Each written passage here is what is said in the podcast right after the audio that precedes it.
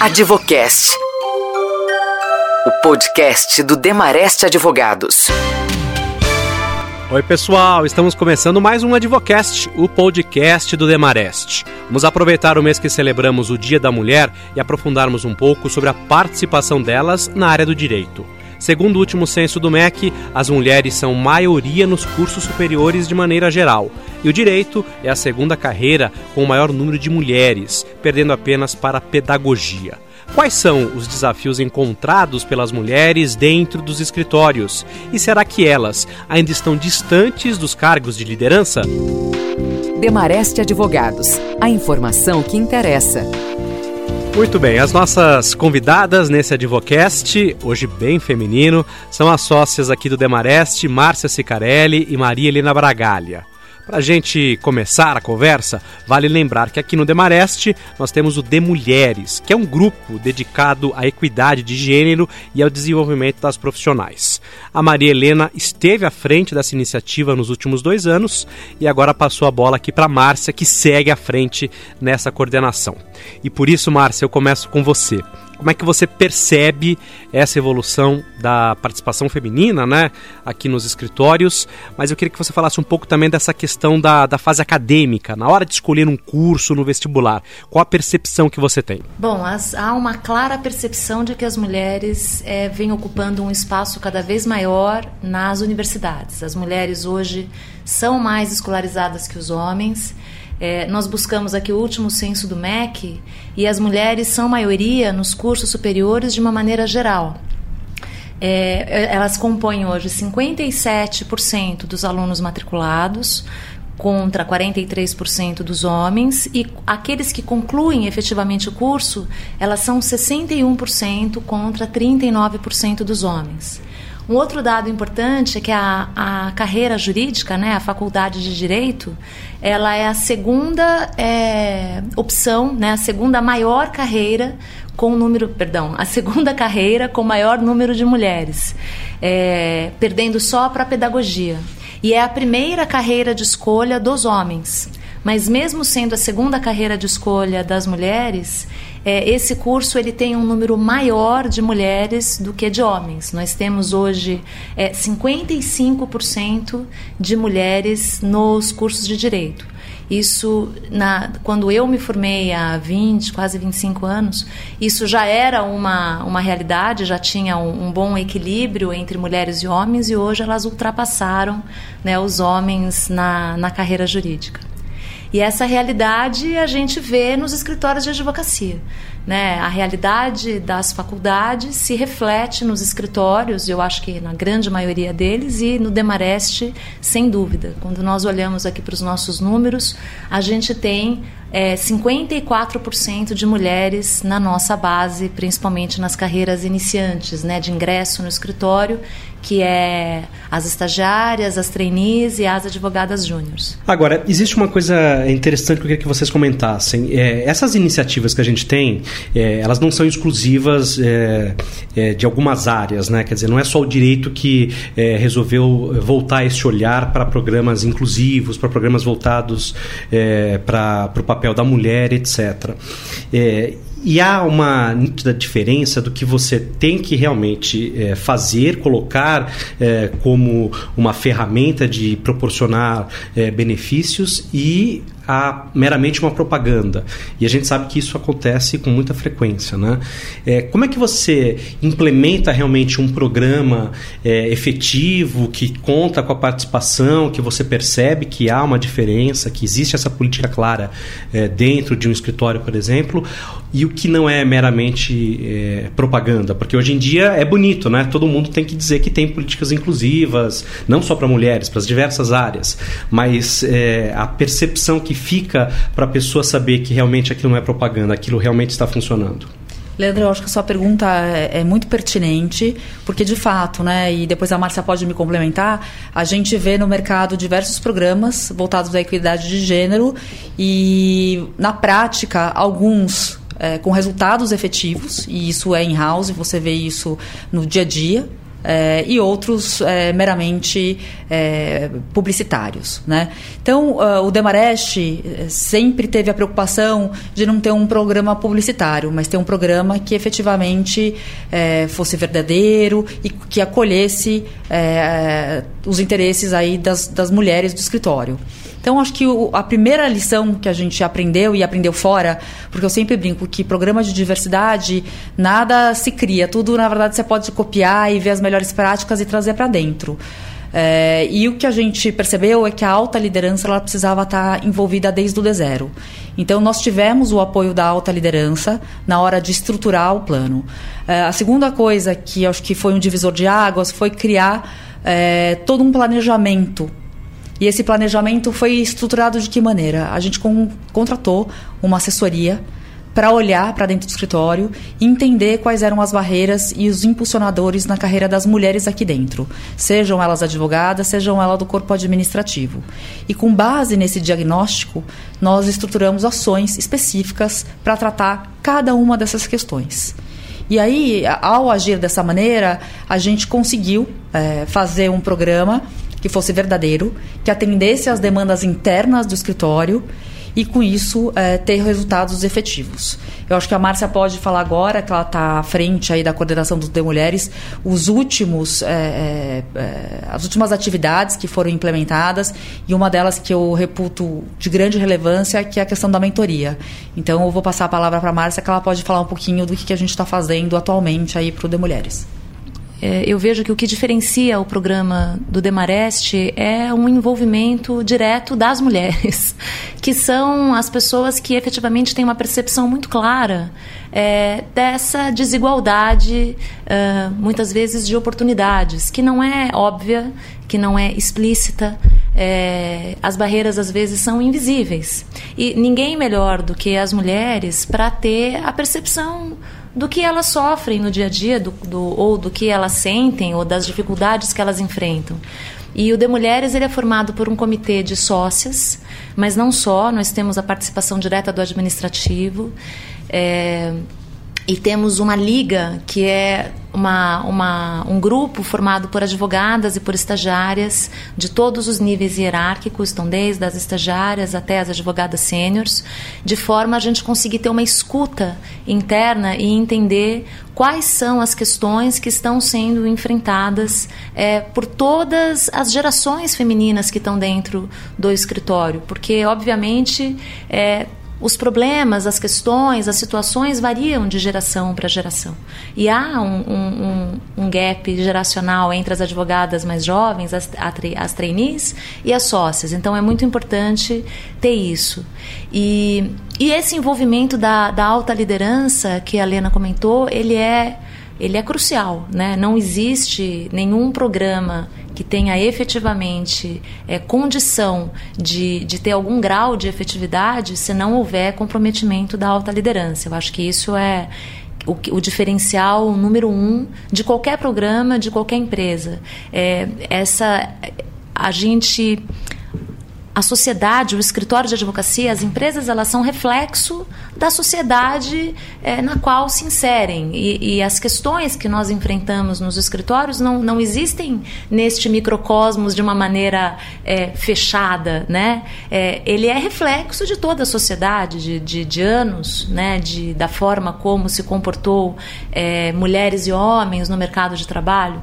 E Então, essa mudança é, cultural ela necessita de exemplos e de referências. Se não houver um envolvimento da liderança para que você tenha uma mudança cultural, né, isso absolutamente não acontece. E isso acaba sendo, na verdade, um fator desmotivador, porque eu acho que é pior você ter um programa é, em que as pessoas, né, principalmente o grupo, né, no caso a gente está falando das mulheres, mas a gente tem os grupos raciais, a gente tem os grupos é, de orientação sexual, LGBT, se vê aquilo como algo apenas panfletário, ao invés de você legitimar aquele grupo e efetivamente ter uma política que vai ter uma série de benefícios para o ambiente de trabalho, você acaba tendo um malefício.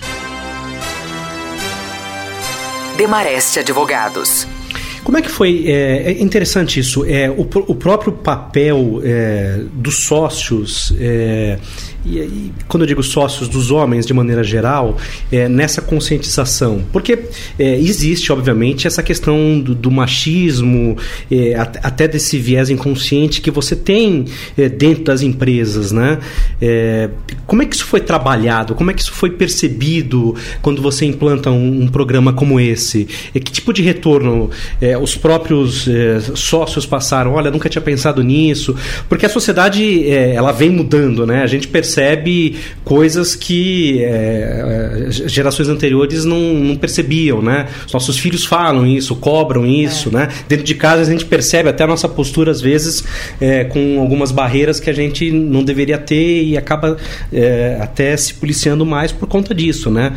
Essa visão que a gente não tem, às vezes, nossos filhos que mostram, né? Como é que isso aconteceu aqui, é, imagino, de maneira gradual aqui dentro? Claro, é uma grande jornada. Eu acho que trabalhar a equidade de gênero você não resolve as coisas num piscar de olhos. É uma jornada.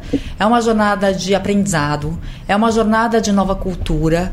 É, e você só começa começando, não tem jeito. Então, é, no início, as discussões, é, eu acho que os homens se surpreendiam com os pontos trazidos porque não enxergavam isso.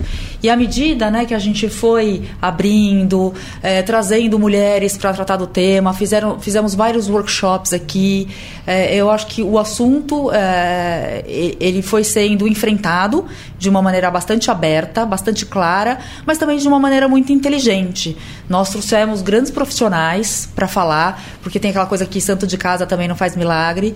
Então nós eh, tivemos, acho que a, a humildade de buscar no mercado pessoas que pudessem tratar desse tema de uma maneira muito é, profissional.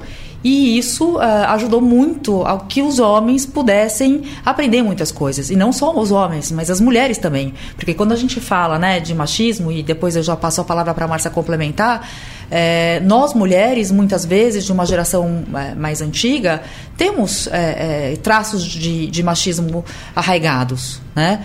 E então é um grande aprendizado. É, acho que a gente está no caminho certo. De novo, é uma construção, é uma jornada, mas a gente conseguiu avançar muito.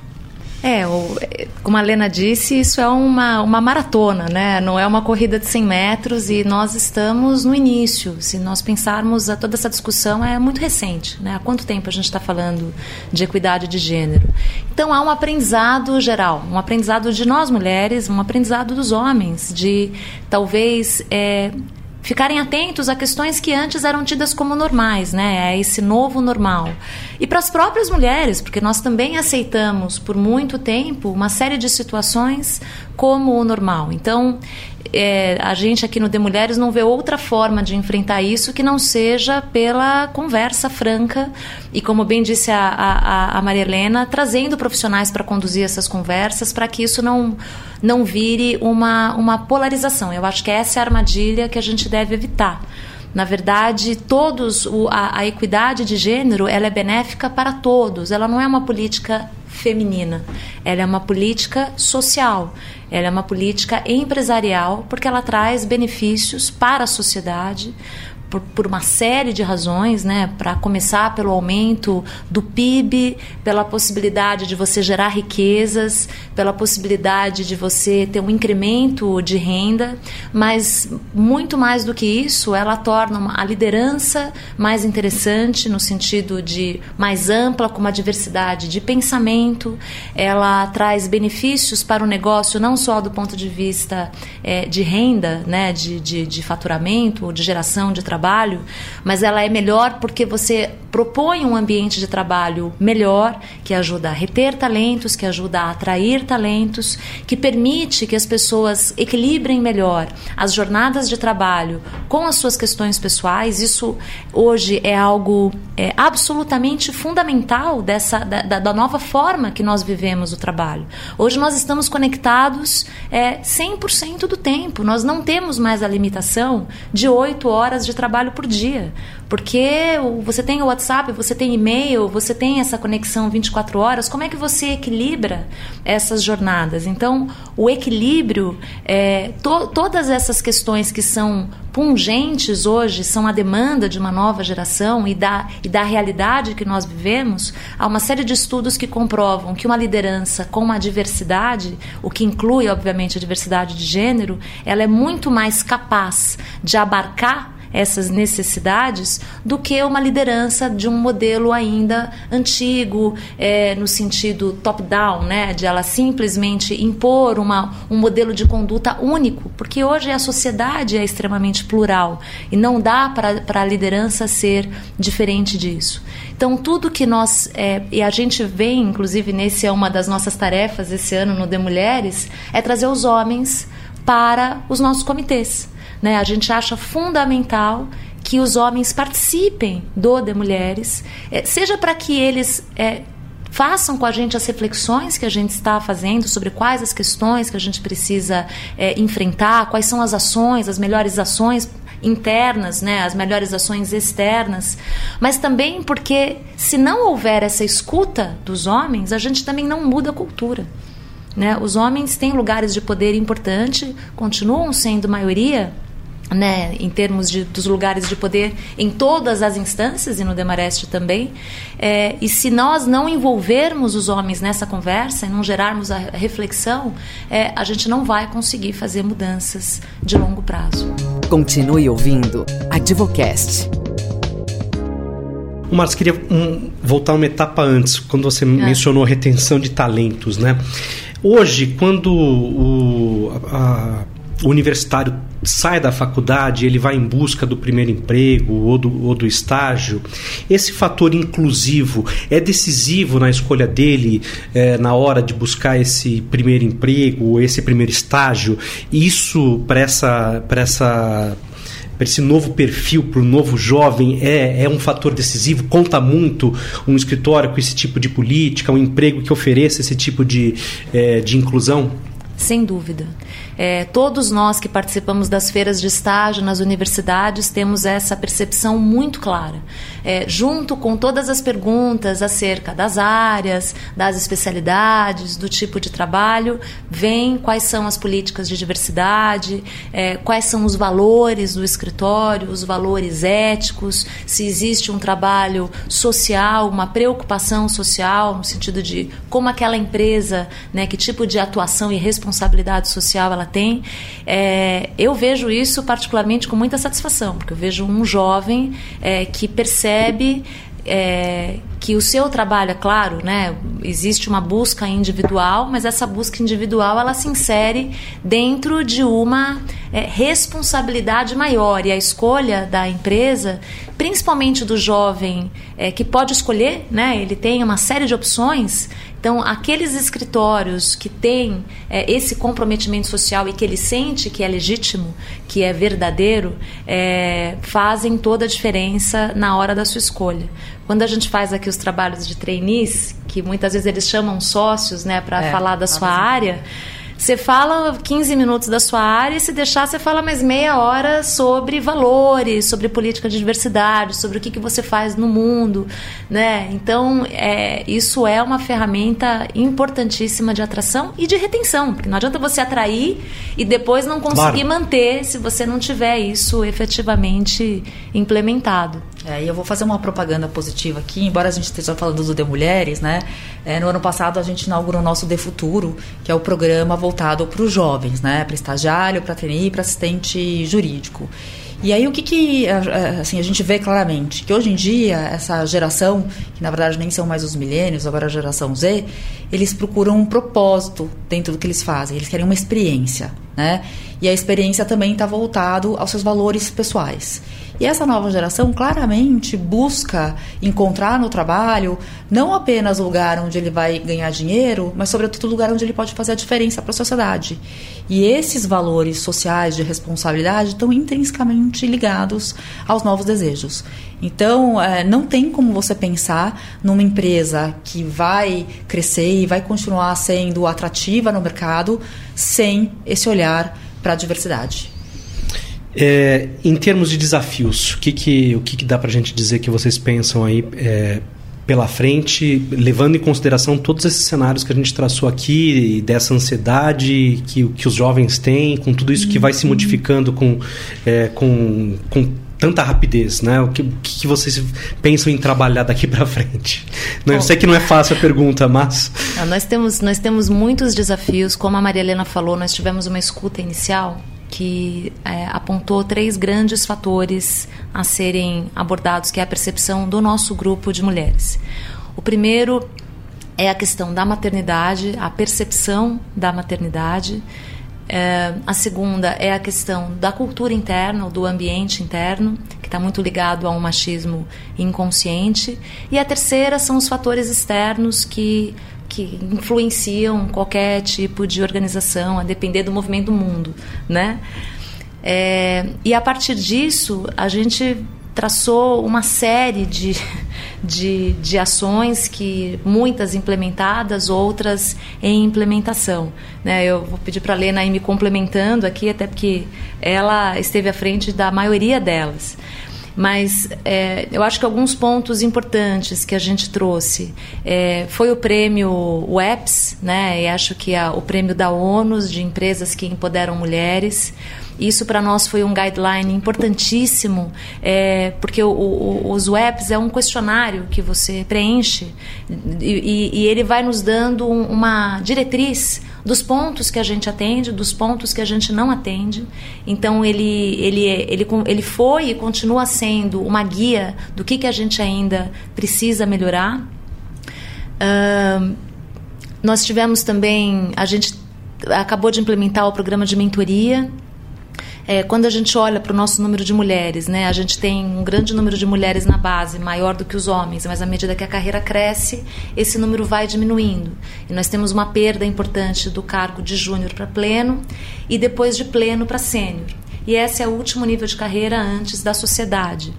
Então, é, nós percebemos que nós precisávamos também é, tratar de uma maneira é, especial é, esse último nível da, das advogadas para ajudá-las a, pre, a prepará-las para essa, essa nova possibilidade, né, que elas pudessem olhar para a sua carreira e perceber que escolhas elas deviam fazer, se elas realmente queriam ser sócia, como você prepara alguém para eventualmente vir a assumir esse, esse novo papel, que não significa que eles irão mas que essa escolha, que essa possibilidade de carreira é, seja sempre muito clara.